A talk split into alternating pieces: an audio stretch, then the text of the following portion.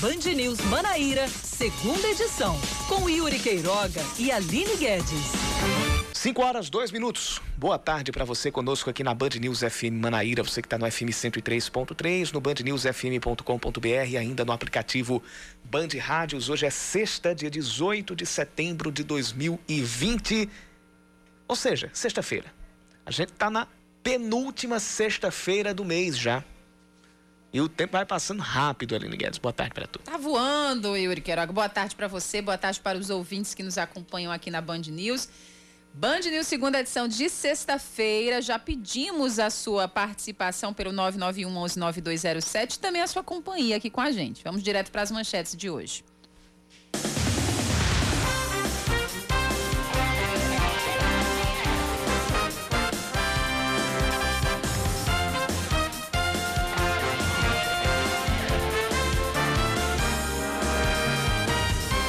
O Diretório Nacional do PSB rejeita a possibilidade de uma coligação com o PT para as eleições em João Pessoa. Segundo o presidente da sigla, Carlos Siqueira, o partido não pediu nenhuma aliança e não cogita composição com os petistas nem para agora, nem para 2022.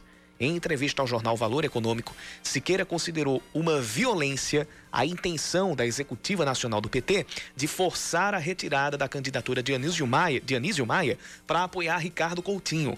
Na decisão divulgada após a convenção municipal, a presidente nacional do PT, Gleisi Hoffmann, deu como justificativa a mudança na conjuntura política nacional, justamente visando uma aliança para as eleições presidenciais e a formação de uma frente ampla de esquerda. Hoje, o PSB enviou ao Tribunal Superior Eleitoral o pedido de registro da candidatura de Ricardo Coutinho à Prefeitura de João Pessoa. A vice indicada para a chapa é a ex-vereadora e ativista ambiental Paula Fracinetti, que também é filiada aos socialistas. Com isso, diminuem as expectativas de uma composição com o PT. O partido, que em coligação com o PCdoB lançou o ex-deputado estadual Anísio Maia como candidato a prefeito, tinha uma entrevista coletiva marcada para acontecer hoje pela manhã, mas ela foi desmarcada. A chapa de Anísio Maia e Percival Henrique é uma das três que constam na plataforma Divulga Cande Contas do TSE. As outras são de Pablo Honorato e Márcio Cavalcante do PSOL e a chapa de Rui Carneiro do PSDB e José Gadelha Neto do PSC. Inclusive, os nomes das coligações já estão disponíveis ali na plataforma do Divulga Cande Contas.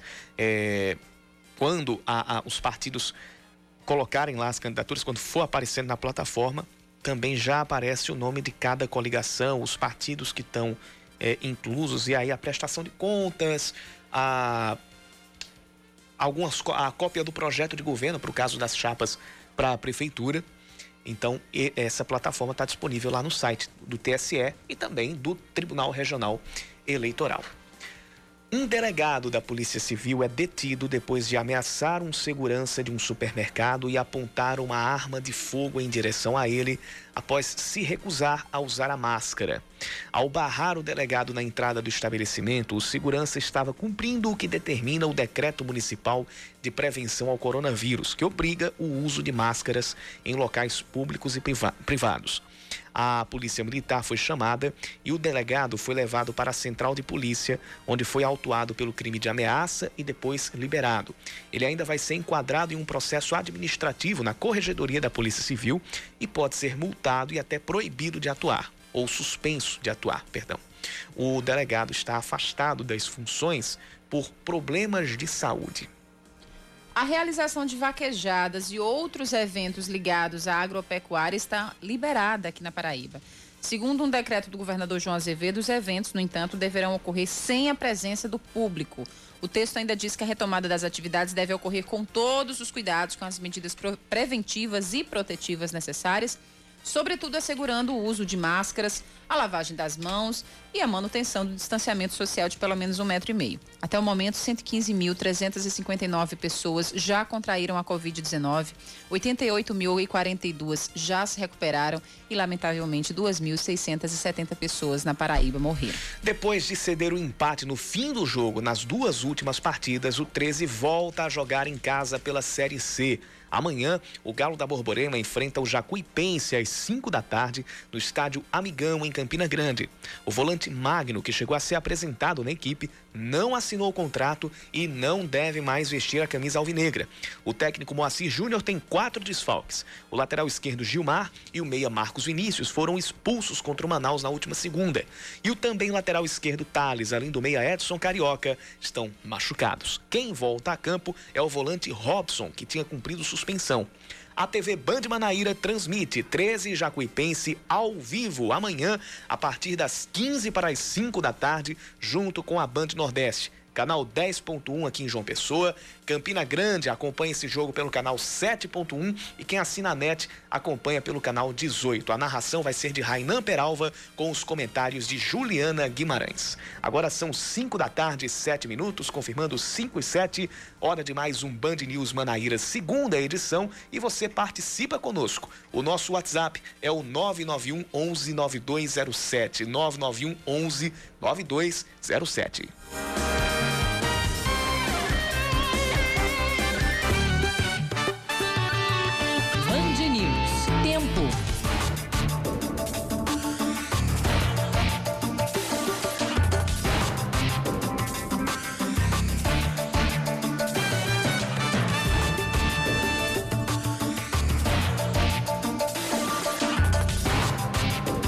Poucas nuvens aqui na capital paraibana, céu aberto, a gente tá vendo os últimos raios de sol, porém existe a possibilidade de pancadas de chuva esta noite.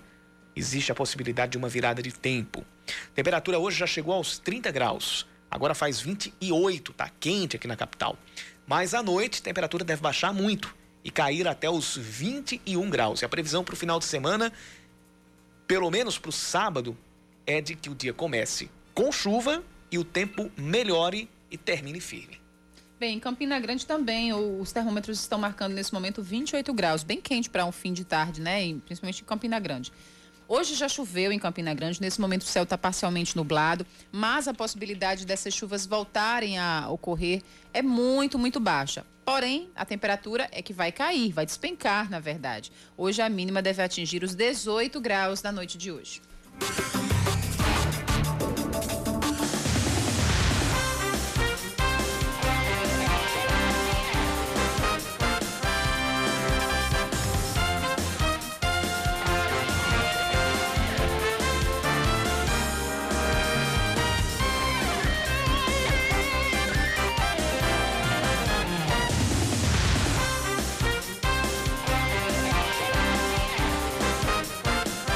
Atenção para essa frase. Aspas. Puxei a arma e se viesse para cima, eu matava ele. Eu sou autoridade. Isso aqui é para quem pode usar. Fecha aspas. Essa frase foi de um delegado que não teve o nome revelado após tentar entrar sem máscara em um supermercado no bairro dos Bancários, aqui em João Pessoa, e ser impedido por um segurança do estabelecimento.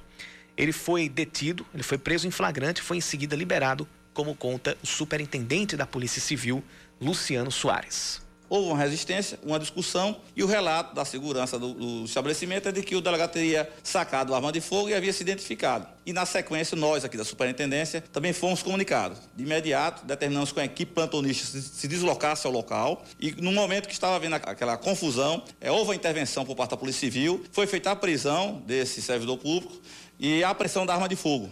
Apesar disso, o caso vai continuar sob investigação, de acordo com Luciano Soares. Os funcionários do estabelecimento, né, o segurança e caixas, pessoas que estavam no estabelecimento, que foram orientadas a vir aqui à central de polícia, ouvir a guarnição de polícia também, que estava lá no primeiro momento. A orientação, e isso já é a dialética, é o cumprimento da lei. Então, a conduta que foi praticada por parte desse servidor público deverá ser o mesmo responsabilizado não apenas de ordem criminal, mas também de ordem administrativa.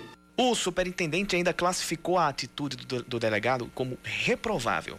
A conduta administrativa dele em relação do comportamento social reprovável, que não condiz com a realidade e a normatização da instituição Polícia Civil. Então, todas as medidas enérgicas vão ser tomadas a fim de que faça dessa natureza não volte a acontecer as medidas vão ficar sob a responsabilidade da Corregedoria da Polícia Civil. No momento, o homem vai, o delegado vai continuar suspenso das atividades. Ele já estava afastado por razões de saúde E, se condenado, ele pode também é, responder, se condenado, ele ainda pode responder na, na esfera criminal por ameaça, que tem pena de detenção de um a seis meses e também multa.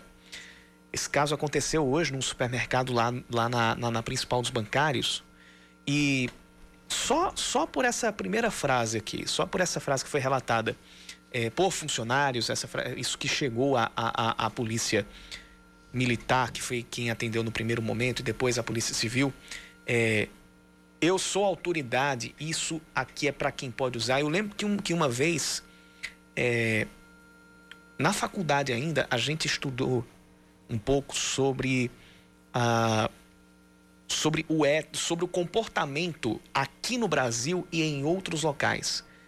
E aqui, infelizmente, funciona a, a égide do com quem você pensa que está falando, enquanto em outros locais funciona a máxima do quem você pensa que é.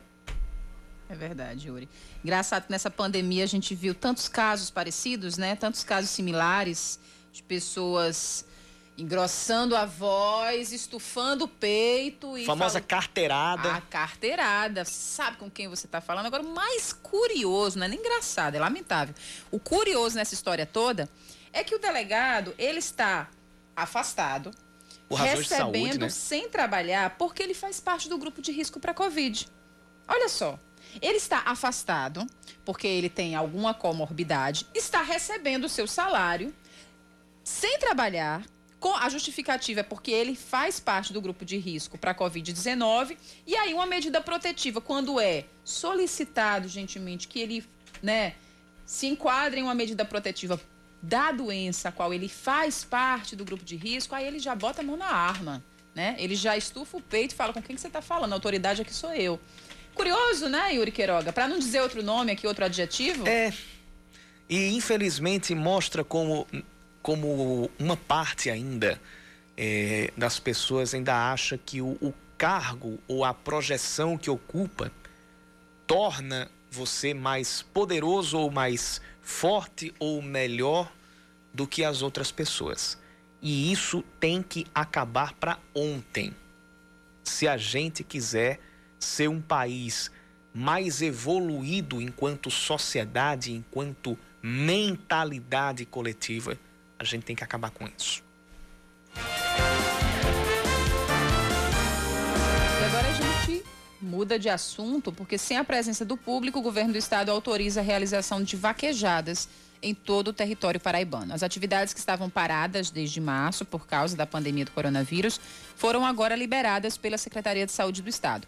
Segundo o diretor da Associação Brasileira das Vaquejadas, Walter Trigueiro, os participantes dos eventos devem respeitar um protocolo com uma série de medidas sanitárias, é, medidas essas que foram é, orientadas pela pasta. E aí conseguimos, logo em seguida, fazer um evento, ao qual ficou como teste e modelo para os demais estados da federação.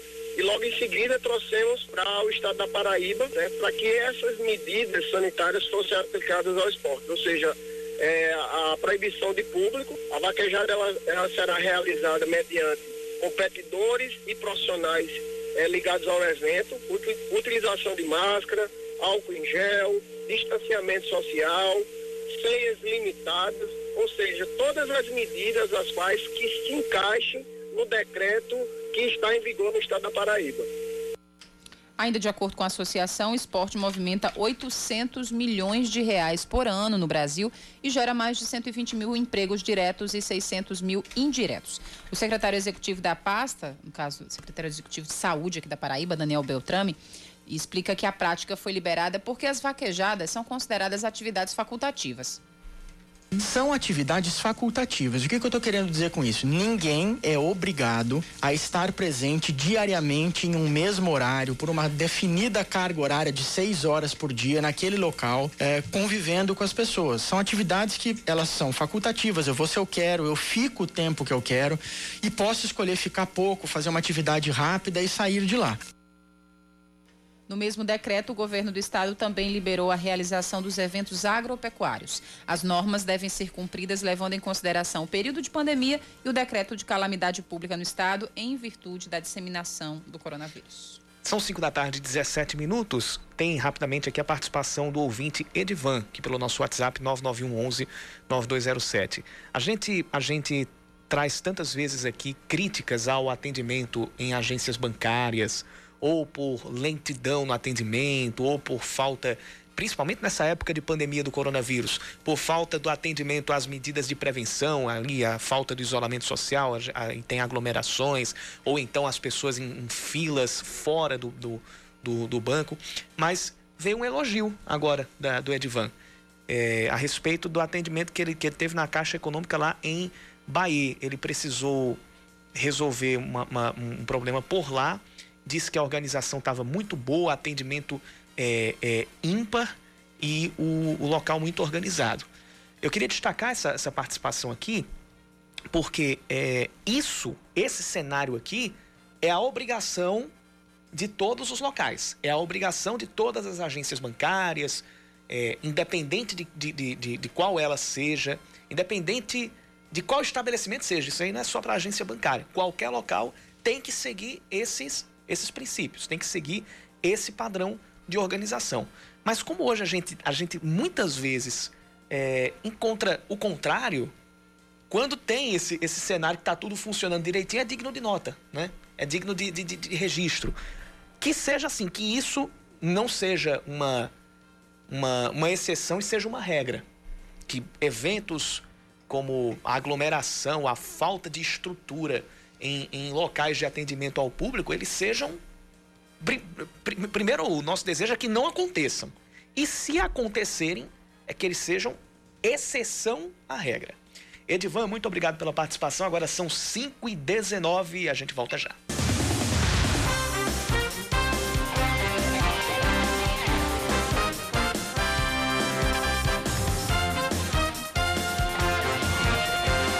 Tarde, 20 minutos em pontos pregos aqui em João Pessoa. Um acordo firmado entre a diretoria técnica do Hospital Edson Ramalho e o Ministério Público do Estado vai garantir que o atendimento na unidade não seja suspenso. Ainda no documento, as secretarias de saúde do Estado e do município de João Pessoa se comprometeram a apresentar na próxima segunda-feira soluções para a superlotação no hospital que é administrado pela Polícia Militar. Na última quarta-feira, o Conselho Regional de Medicina fez uma inspeção na unidade e confirmou que, além da superlotação que já existia, ainda havia uma fila de espera de aproximadamente 50 pacientes para internação. Foi a própria diretoria que encaminhou ao CRM um ofício, né, pedindo ajuda é, sobre a superlotação e o aumento na, na, quantidade de atendimentos durante esse período de pandemia. A diretoria, inclusive, cogitou suspender os atendimentos a partir de segunda-feira, o que depois dessa reunião foi acertado que não vai acontecer. Que é, é, é, algo inusitado, né? A própria diretoria do hospital chegar ao, ao Conselho Regional de Medicina e, e, e, dizer assim, olha, estamos com superlotação. É, de fato, eles, eles, eles tiveram a ciência de que em algum momento o atendimento poderia colapsar. E que bom que, a, que as, as medidas estão sendo tomadas antes que o extremo acontecesse. O extremo é, é aquilo que a, que a gente sabe, não ter mais atendimento, a fila aumentar e a gente ter um, um impacto na saúde pública aqui por João Pessoa. Ainda não há previsão para acordo ou de acordo para que os trabalhadores dos Correios descruzem os braços na Paraíba e em outros estados. A greve dos Correios completa um mês hoje. Uma das reclamações dos trabalhadores é a falta de equipamentos de proteção individual, como máscaras, para o trabalho durante a pandemia. Eles ainda pedem que direitos sejam reintegrados. A federação da categoria informou que pelo menos 70 cláusulas do acordo coletivo, do dissídio coletivo, foram retiradas do documento. O governo do estado confirma a criação do PBDoc, que será um sistema para armazenar e preservar documentos da administração pública. A implantação do sistema será feita por meio da Secretaria de Administração em parceria com a Codata. Os órgãos e as entidades da administração pública do estado da Paraíba terão até três anos para se adequar ao novo sistema. A grade de horários para a circulação dos trens na região metropolitana de João Pessoa vai mudar a partir de segunda-feira. Agora os trens passam a realizar 26 viagens diárias, atendendo também ao horário de funcionamento do comércio. Segundo a CBTU, vai voltar também a operação aos sábados, em meio expediente. Com a ampliação dos horários, os trens começam a circular a partir das 5 da manhã para Cabedelo e a partir das 5 e 10 para Santa Rita, encerrando as atividades às 7h25 da noite. O técnico do Atlético de Cajazeiras, Ederson Araújo, e mais dois jogadores testam positivo para o coronavírus. Com isso, eles estão fora da estreia do Trovão neste domingo contra o Globo pela Série D do Brasileirão. Amanhã quem joga é o Campinense, enfrentando o América de Natal na Arena das Dunas. O jogo acontece às quatro da tarde. Aí no Atlético de Cajazeiras, em todos os testes que vinham fazendo, estava todo mundo dando negativo, dando negativo, dando negativo que é que aconteceu? No, último teste antes do jogo, tem quatro jogadores, quatro, quatro membros, na verdade, porque foi o técnico, dois jogadores e mais um outro membro da, da, da comissão técnica que testaram positivo. Pelo menos foi com um período aí antes da partida. Não foi em cima como aconteceu com o Imperatriz, quando ia enfrentar o 13, que os resultados saíram uma hora antes do jogo. E aí tiveram que cancelar o jogo em cima da hora. E aí a gente espera que isso não aconteça mais. No Campinense também teve dois jogadores que testaram positivo para o coronavírus. É, ainda não foram divulgados os nomes dos jogadores, mas eles também não estarão nessa partida contra o América de Natal.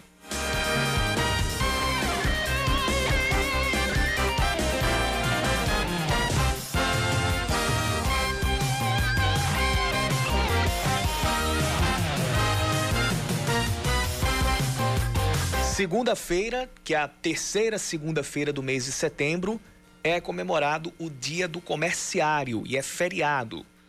Então, por isso, a gente vai ter uma redução na frota de ônibus e esta vai operar no regime de sábado. De acordo com a Superintendência Executiva de Mobilidade Urbana, o transporte coletivo da capital vai operar com o quadro do fim de semana, um quadro mais específico de sábado. 54 linhas devem circular durante todo o dia.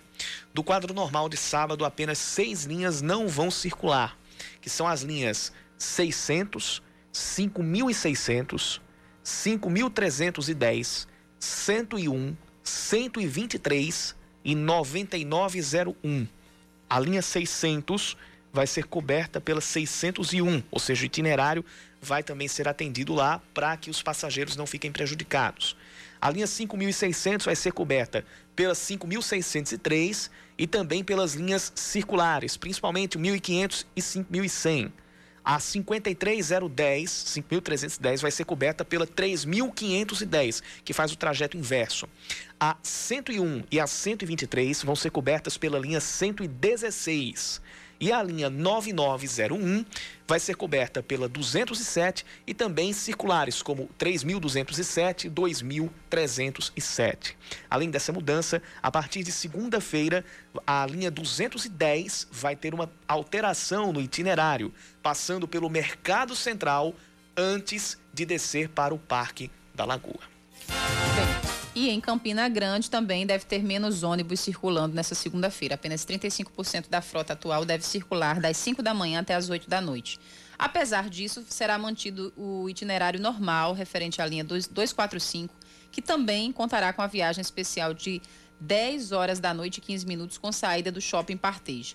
De acordo com a divisão de controle operacional da STTP, além dessa, outras 32 linhas de transporte coletivo estarão operando. São elas a 077, 092, 909, 922, 004, 020, 044, 090A, 090B, 101, 111, 245, 263A, 333, 303, 263, 404, 444, 505, 555, 902 022 100 110 944 220 903A.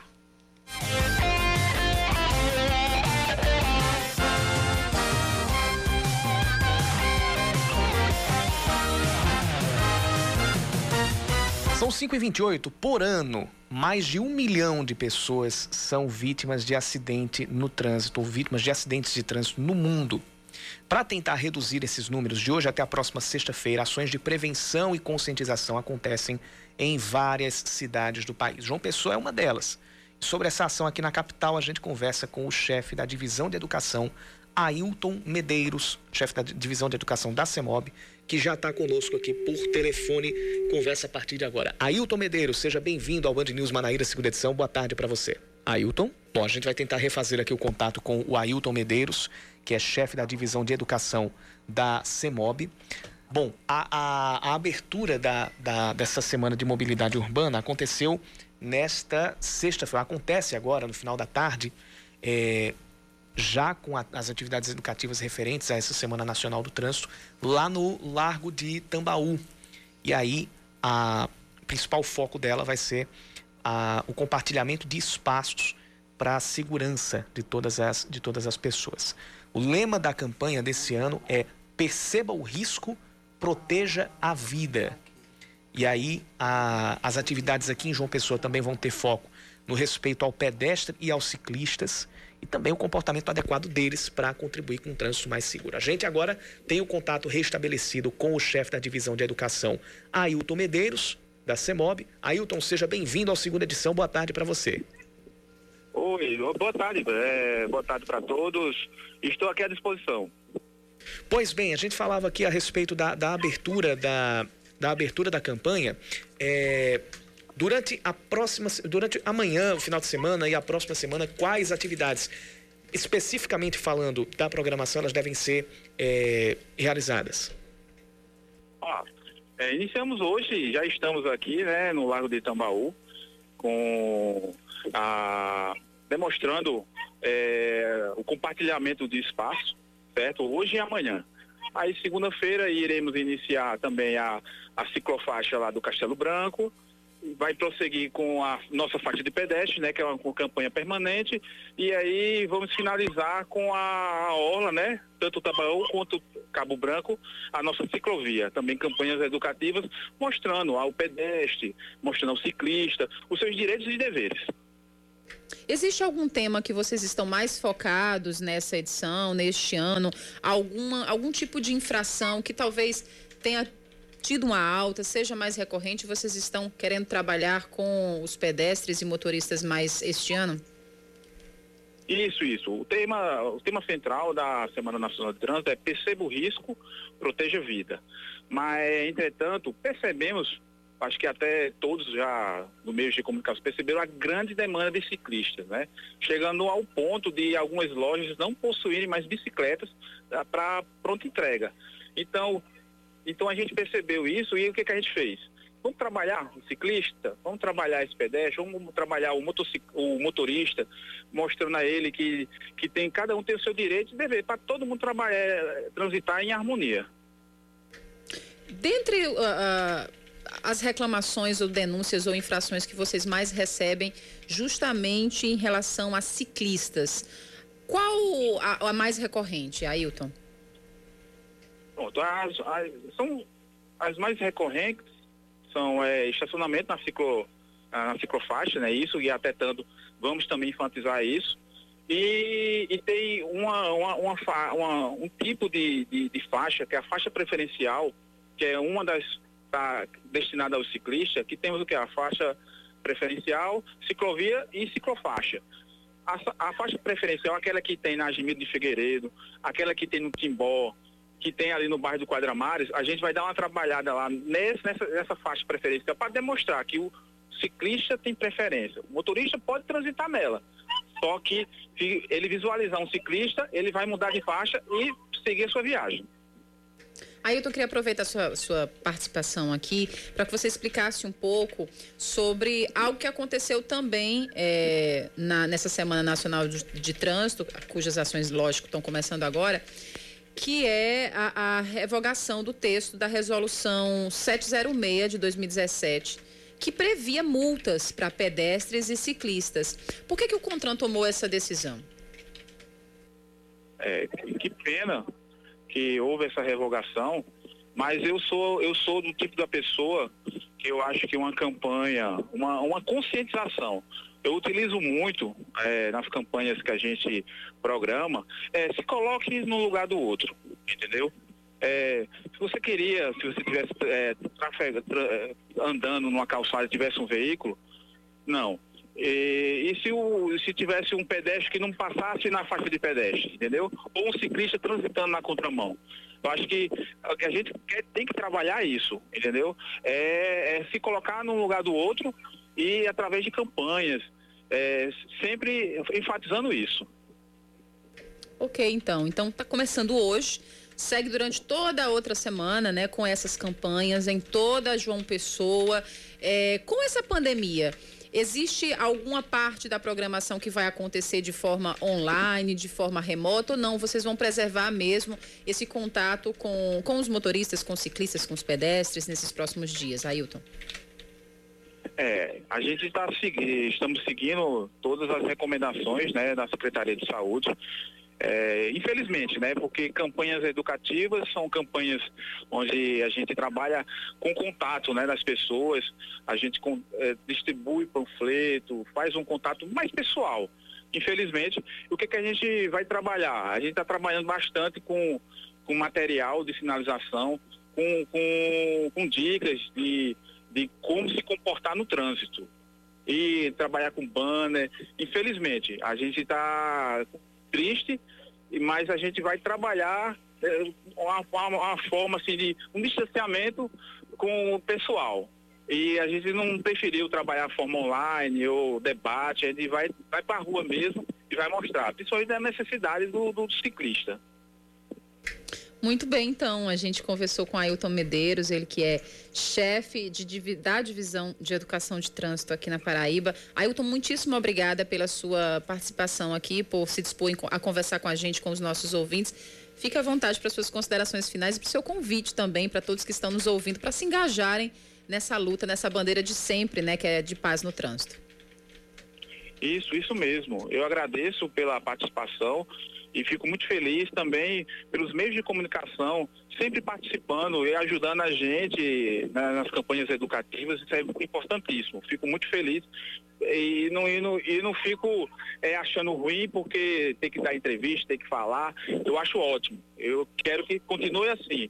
E eu peço à população que faça adesão, entendeu? Se comporte um lugar do outro é, siga as regras de circulação, a sinalização. Isso é para todos. É o pedestre, o ciclista, o motociclista, para todos. Porque aí a gente vai viver em harmonia.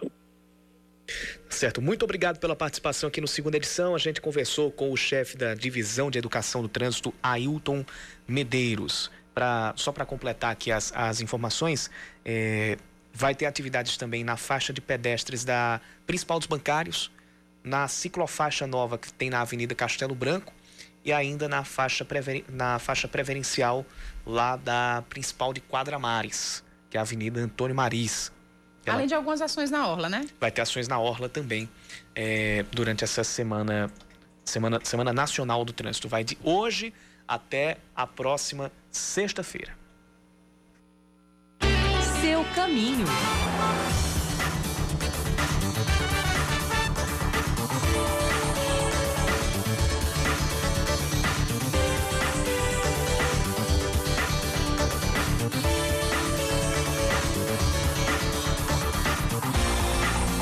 Informações da CEMOB, a gente estava falando de trânsito, agora continua, mas monitorando como é que está a circulação aqui pela cidade. A gente tem a Avenida Cruz das Armas com trânsito mais intenso no sentido centro-bairro a partir do posto Opção. Uh, então, para quem está indo para a BR-230, a gente tem essa circulação mais intensa.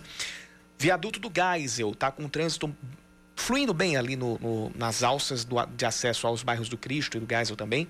Já na principal do Geisel, a gente tem trânsito mais pesado entre a lateral da, polícia, da central de polícia e a chegada à esquina lá de acesso ao João Paulo II também ao Funcionários 2. Como hoje é sexta-feira e sexta-feira geralmente dá um enrolo ali no, no, no, no, dá um rolo no caso no trânsito, a gente tem a BR 230 com o trânsito enrolado, com o trânsito bem pesado a partir da, do macro, no sentido João Pessoa Bahia. E esse trânsito complicado segue até o acesso oeste. Aí não tem nada a ver com obras, aí já é com acúmulo de veículos mesmo da hora. E esse engarrafamento lá na BR-101, lá depois do acesso oeste, tem impactos no, no próprio acesso oeste. Para quem está vindo do centro da cidade, o trânsito é mais complicado a partir da subida da, da ladeira do Alto do Mateus até o contorno do bairro. Contorno ali uh, do Alto do Mateus, junto com a, a entrada ali do bairro dos Novais. No sentido Bahia João Pessoa, a gente tem trânsito fluindo com certa lentidão ali na altura do, do acesso oeste e também do Corpo de Bombeiros. Mas depois vai tudo mais tranquilo lá pela BR, depois do viaduto de Oitizeiro, depois do viaduto do Geisel também. Só que aí volta a ter complicação no entorno do Hospital de Trauma, no sentido Cabedelo, passa a ter engarrafamento por ali até a entrada do viaduto de Manaíra, ou um pouquinho antes disso, um pouquinho antes do viaduto do retão de Manaíra. Agora são 5 e 39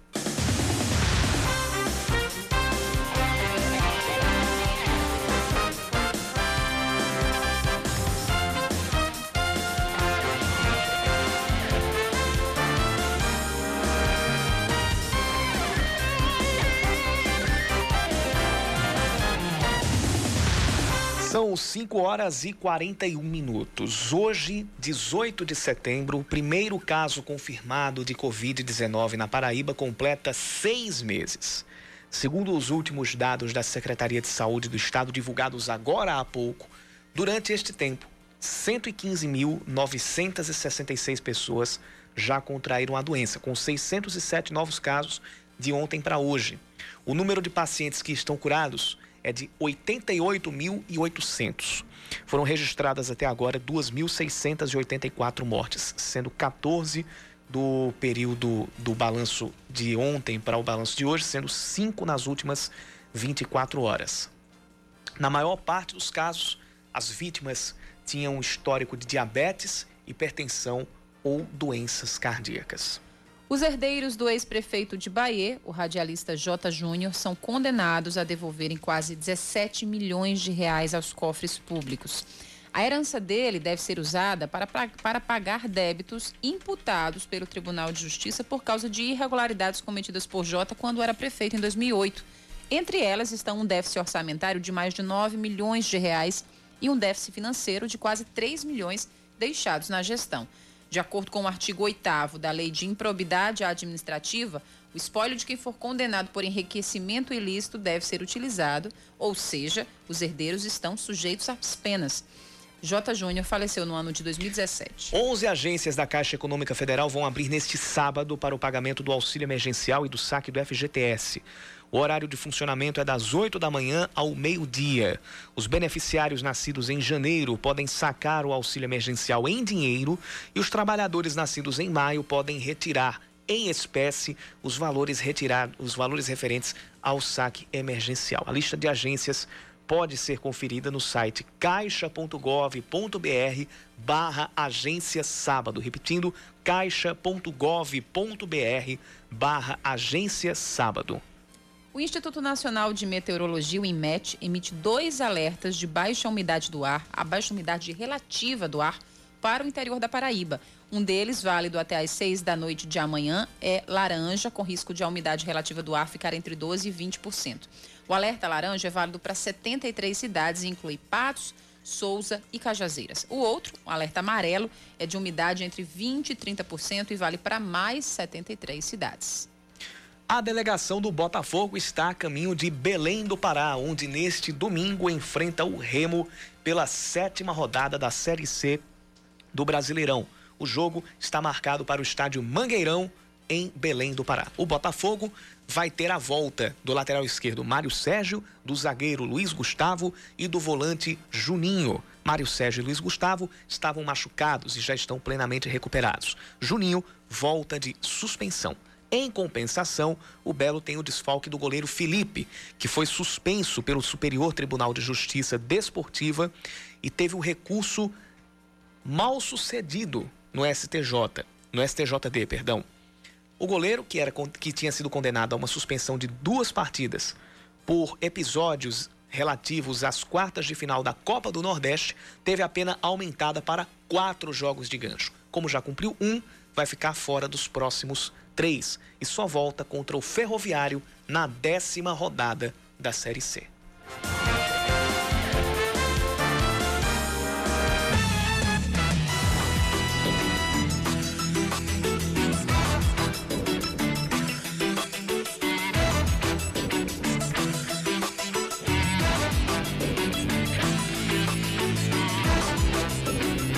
a participação aqui no nosso WhatsApp. Quem está acompanhando a gente é o JJ do Nordeste. Menina.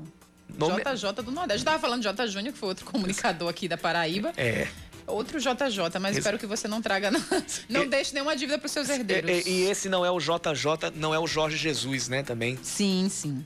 mas o J... Tá fazendo muita falta no meu time, Yuri Queiroga. É, daqui a pouco a gente vai falar sobre algo bastante. Fale não, Yuri. É, é... Faça viver de lembranças e lágrimas, por favor. Não, mas não é das lembranças boas, não. É de algo que aconteceu há menos de 24 horas mesmo. É, eu sei, eu sei. Daqui a pouquinho a gente fala na nossa, no nosso espaço do esporte mas a gente agradece aqui a participação do ouvinte, do JJ do Nordeste. Também tem o Ricardo Santos, que está interagindo conosco. Ainda tem o Souza do Cristo, também está mandando mensagem para a gente. Falei já no Edivan. E quem também está acompanhando a nossa programação é o Adailton Dutra, que está conosco pelo nosso WhatsApp 991 11 9207. Ele que é torcedor do Botafogo, está na expectativa de Remo e Botafogo que jogam domingo pela Série C, como nós falamos, às 6 horas da noite. Quem também está conosco é o Sebastião e também o Jaime Carneiro da Silva. Todos esses interagindo conosco pelo WhatsApp 991 11 9207.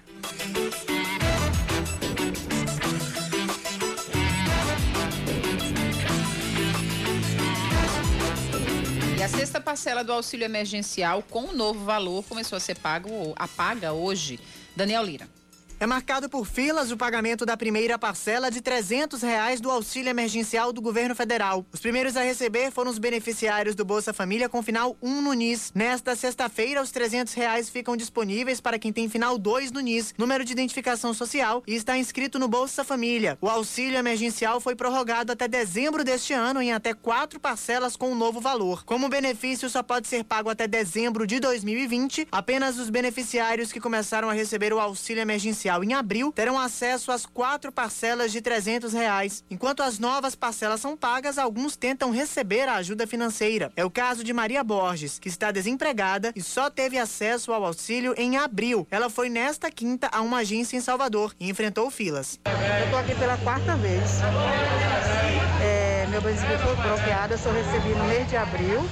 De lá para cá não recebi mais e disseram que foi que tiraram meu benefício por dois meses maio, junho. Não sei quem. O porteiro Wellington dos Santos também teve que esperar para ser atendido na mesma agência. Eu peguei assim aí, 8h49, fui atendido agora aí, como você está vendo aqui, eu tive que reclamar eu tive que chegar no gerente, mesmo assim ainda esperei para depois ele me atenderem, meu irmão. Foi quase duas, uma hora e meia de relógio. Algumas regras para o pagamento do benefício mudaram com a extensão até o fim do ano. Não são incluídos os que em 2019 tenham recebido rendimentos acima de 28 mil reais. Antes o ano referência era 2018. Quem se inscreveu para o auxílio durante a pandemia, mas conseguiu um emprego formal também deixa de ter acesso ao dinheiro. Nomes de pessoas mortas que estão morando no exterior ou presas são excluídos da lista de pagamentos. Algumas regras continuam valendo, como a que proíbe de ter acesso ao benefício quem estiver recebendo pensão, aposentadoria ou outro benefício de transferência de renda do governo federal. A única exceção é o Bolsa Família.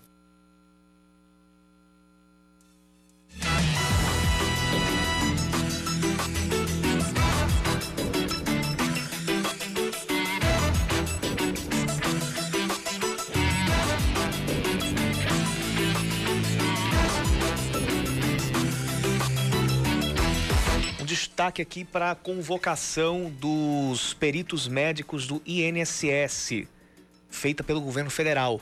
O edital é de hoje mesmo, foi divulgado agora à tarde. Informação que chega do, do da, da, equipe lá de Brasília. repórter Márcio Rocha, quem, quem traz essa, essa informação para a gente. É, o edital de hoje está convocando não somente os peritos médicos, quanto os como, quanto não, como os supervisores médico-periciais para voltar a trabalhar presencialmente. Essa, esse edital é assinado pelo secretário de Previdência do Ministério da Economia e também pelo secretário especial de Previdência e Trabalho. É, estes profissionais, os peritos, médicos federais e os supervisores, é, devem voltar imediatamente ao atendimento presencial. Por que essa convocação? Por causa das reclamações em várias agências, pelo menos naquelas que já reabriram, porque, primeiro de tudo, não foram todas as agências que reabriram no Brasil. Aqui na Paraíba mesmo só abriram nove agências do INSS. E entre os serviços não está o das perícias médicas. Eles ainda não foram retomados. Aqui na Paraíba existia a possibilidade de que algumas agências voltassem com, com, com atendimento já na quinta-feira. Não aconteceu. E agora, a nível nacional, a gente tem é, a convocação para o imediato retorno ao atendimento presencial, de acordo com o edital de convocação número 1 de 18 de setembro de 2020. É, essa convocação não se aplica àqueles trabalhadores que estão nas situações de afastamento por grupo de risco ou que estão nas regras específicas, no caso, o, nas regras específicas de trabalho remoto, em home office, de acordo com o que já foi determinado em outros decretos para o trabalho dentro das repartições públicas federais. A reabertura de outras agências da Previdência Social, de outras agências do INSS, vai acontecer ainda de acordo com esse documento, à medida em que novas agências forem inspecionadas e consideradas adequadas para a prestação do atendimento presencial pela Perícia Médica Federal. Então, depois que isso acontecer, aí novos editais de convocação vão ser publicados. É... Então, o que é que acontece? As agências que já estão liberadas para o funcionamento e para a realização das, das perícias médicas, os profissionais que trabalham nelas, os peritos e os supervisores médico-periciais, estão convocados a voltar ao trabalho presencial imediatamente, à exceção daqueles funcionários que estão de home office por causa do de, de, por causa dos grupos de risco, ou por, por fazerem parte dos grupos de risco de contágio pela Covid-19. Aqui na Paraíba, repito, nós temos nove agências abertas, apenas uma delas em João Pessoa, que é a agência da Avenida Pedro I.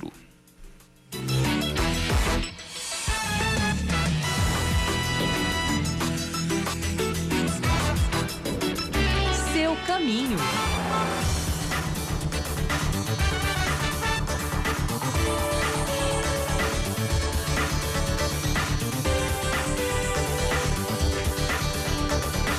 Mais do trânsito, a gente tem a Avenida Pedro II com trânsito pesado entre o Juliano Moreira e a esquina com a Avenida Rui Barbosa, para quem está indo para a Zona Sul, para quem está indo também para a BR 230.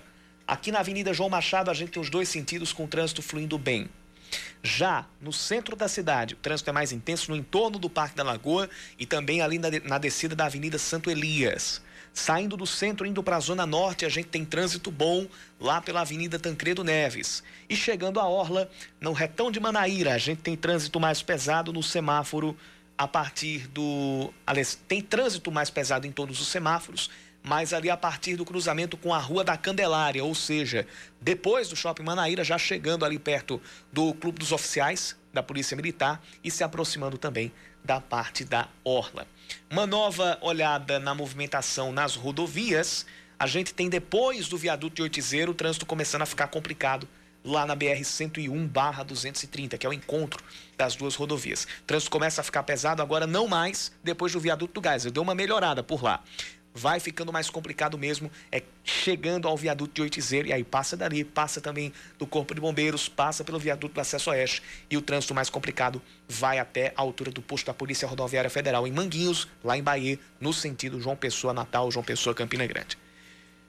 No, na Zona Sul, a gente tem a rotatória do José Américo com trânsito muito complicado principalmente para quem está vindo ali no sentido Viaduto do Cristo e está pela Avenida Hilton Souto Maior.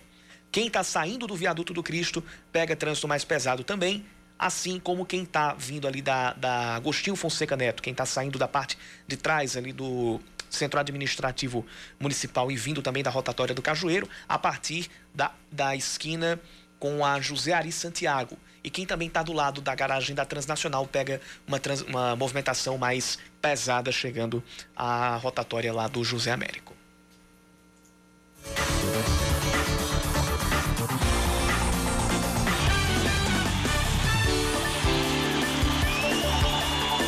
A gente vai ter um final de semana movimentado aqui no futebol paraibano nesse na, nas duas séries. Porque tem a série C, a gente vai ter jogo amanhã e jogo domingo. E neste fim de semana começa a série D do Brasileirão.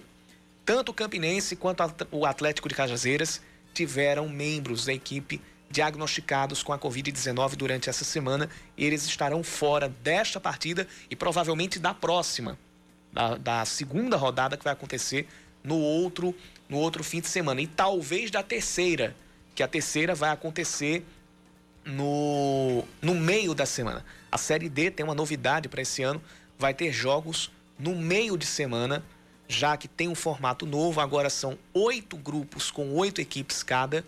Então são 14 jogos que vão acontecer e não seis como era até o ano passado.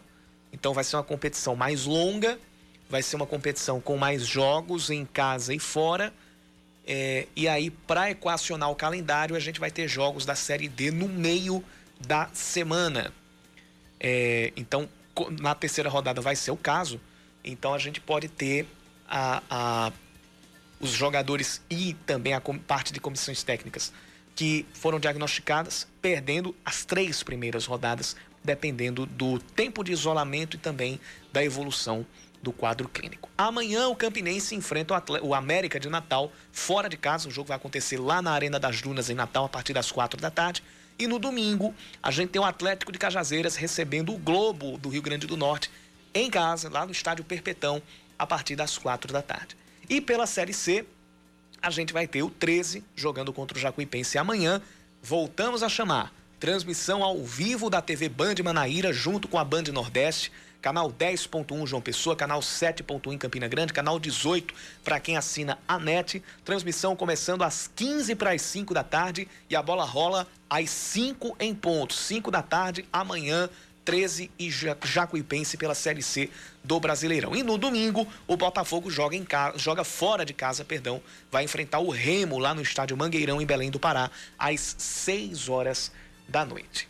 Saindo do futebol paraibano indo uh, ah, para outras fronteiras, não é, não é somente aqui pelo futebol nacional. É, o que aconteceu ontem é, além de histórico, porque a maior derrota de um time que é o atual campeão da Taça Libertadores e a maior derrota do Flamengo na história da Taça Libertadores foi algo que saltou aos olhos. O Flamengo ontem levou de 5 a 0 do Independiente Del Valle e poderia ser mais. Foi um vexame, Yuri. E poderia ser mais. Foi um vexame. Não só pelo placar, mas pela postura do time em campo, né? Miguel Ángel Ramírez, que é o técnico do Independiente Del Valle, deu em entrevista coletiva ontem, ele disse o seguinte: O Flamengo hoje é muito bom, só que ele só é bom individualmente. Como grupo, o meu time é muito melhor. Isso reforça aquilo que a gente falou na Liga dos Campeões da Europa, quando o Bayern foi campeão. O, a nova ordem do futebol mundial é o futebol sem tantas estrelas, mas com grupo. É? Às vezes, ó, o, o, um dos Caicedo, o Moisés Caicedo, que fez o primeiro gol ontem do, do Independiente Del Valle. Jogador de 18 anos. Jogador de 18 anos. É uma das joias para o futuro do futebol equatoriano. Mas ele é a principal estrela? Não. O Preciado, que fez outro golaço, segundo gol do Independente Del Valle, é a principal estrela? Não. O Beder Caicedo, o outro Caicedo, que fez o quinto gol do Independente Del Valle, é tido como estrelão do time? Também não.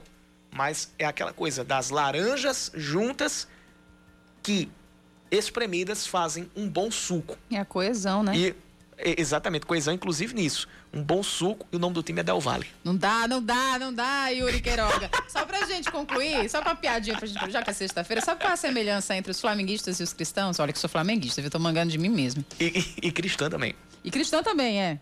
Sabe qual é a semelhança entre flamenguistas e cristãos? Hum. Estão esperando Jesus voltar depois de uma tragédia. Boa noite, Yuri Queiroga. Bom final de semana. Bom fim de semana, eu digo até segunda. Eu até logo. Vem aí o É da Coisa com Reinaldo Azevedo. Continue a, com a gente. A edição na íntegra de hoje do, do nosso Band News Manaíra, segunda edição, estará à disposição de todos vocês no Spotify a partir de segunda-feira de manhã. Já está disponível lá a primeira edição na íntegra com Cacá Barbosa e Regiane Negreiros. Pelo Spotify, você também acompanha as nossas reportagens e a coluna de esportes comigo e também muito mais com Gerardo Rabelo. Voltamos na segunda, vem aí o É da Coisa, vem aí Reinaldo Azevedo, Bob Furuia e Alexandre Bentivoli. Um cheiro para todo mundo. Você ouviu Band News Manaíra, segunda edição.